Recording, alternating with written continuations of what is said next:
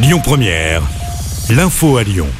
Bonsoir à toutes et à tous. Dans l'actualité ce matin, dans l'agglomération lyonnaise, un piéton est mort après avoir été percuté par un tramway à Vaux-en-Velin.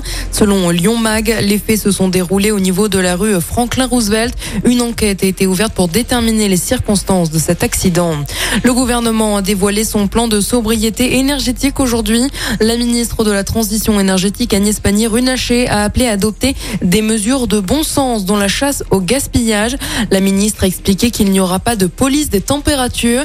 Emmanuel Macron lui s'est exprimé devant les entrepreneurs au BPI Francino Génération à Paris.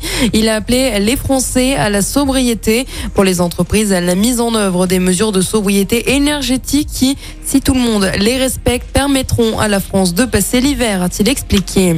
Plusieurs stations service à sec, notamment les stations Total Énergie. Cela fait suite à un mouvement de grève au niveau des entrepôts de raffinerie. Objectif, demander des revalorisations de salaire. Dans les Hauts-de-France, par exemple, ce sont 30% des stations service qui ne peuvent plus fournir de carburant. Les préfectures du Nord, du Pas-de-Calais et de la Somme interdisent l'utilisation de récipients portables. La colère des personnels de la petite enfance. Ils sont en grève à Lyon et partout en France. L'accueil dans les crèches était perturbé. Aujourd'hui, les professionnels dénoncent notamment les récents décrets qui autorisent le recrutement de personnel non diplômé. Une décision prise par le gouvernement pour pallier le manque de personnel. À Lyon, un rassemblement eu lieu ce matin organisé sur la place de la Comédie en centre-ville à l'appel du collectif Pas de bébé à la consigne.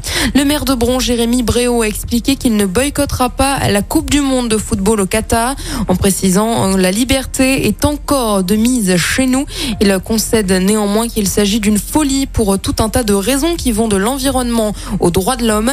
La ville n'organisera pas de fan zone comme pendant l'Euro mais pour des raisons budgétaires.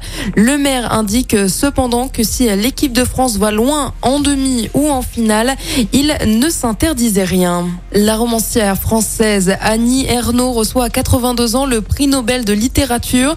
L'autrice est reconnue pour ses œuvres souvent autobiographiques et sociologiques. Ses romans les plus populaires sont Les années et La place. Et on termine avec du sport et du basket. L'Asvel lance sa saison européenne ce soir. Le club Villeurbanne reçoit les Italiens de l'Olympia Milan à l'occasion de la première journée d'Euroleague. Le coup d'envoi, c'est à 20h à l'Astrobal de Villeurbanne. Écoutez votre radio Lyon Première en direct sur l'application Lyon Première, lyonpremière.fr et bien sûr à Lyon sur 90.2 FM et en DAB+. Lyon Première